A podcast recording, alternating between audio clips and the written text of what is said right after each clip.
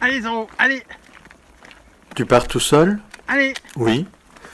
Je ne suis pas un randonneur. J'ignore tout de la race asine et je pars tout seul, avec un âne, Zoro. Zoro est beau, pelage brun, haute stature, oreilles immenses, sabots épais, non ferrés, regard mélancolique, cerclé de blanc. Nous nous connaissons à peine. Nous allons parcourir 650 km à pied ensemble, en route vers l'Ardèche, depuis la région parisienne. Le village est déjà loin derrière moi. Pas besoin de lever le nez pour avoir la tête dans les nuages. Ici, le canal du Nivernais mange le ciel et le bocage.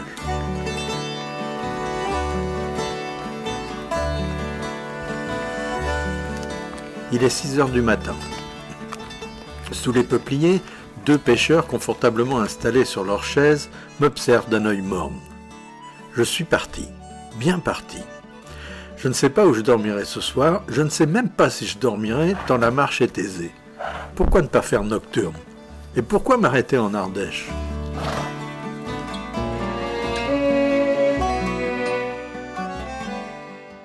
J'ai toujours eu du mal à entendre la jubilation des pèlerins de Compostelle sans sourire.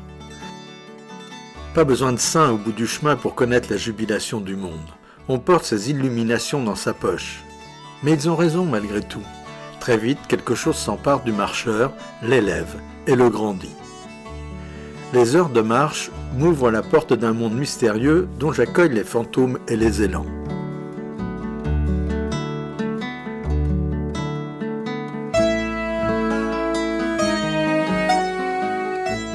Caprice ou fatigue, Zoro s'arrête, de plus en plus fréquemment. Le bas en déséquilibre, un caillou dans le sabot, rien de tout ça, il semble qu'il en ait ras-le-bol. Les mouches et les temps le dévorent, la chaleur est accablante. Je suis un bohémien. L'euphorie des premiers kilomètres me monte à la tête, l'avenir est radieux. À demain!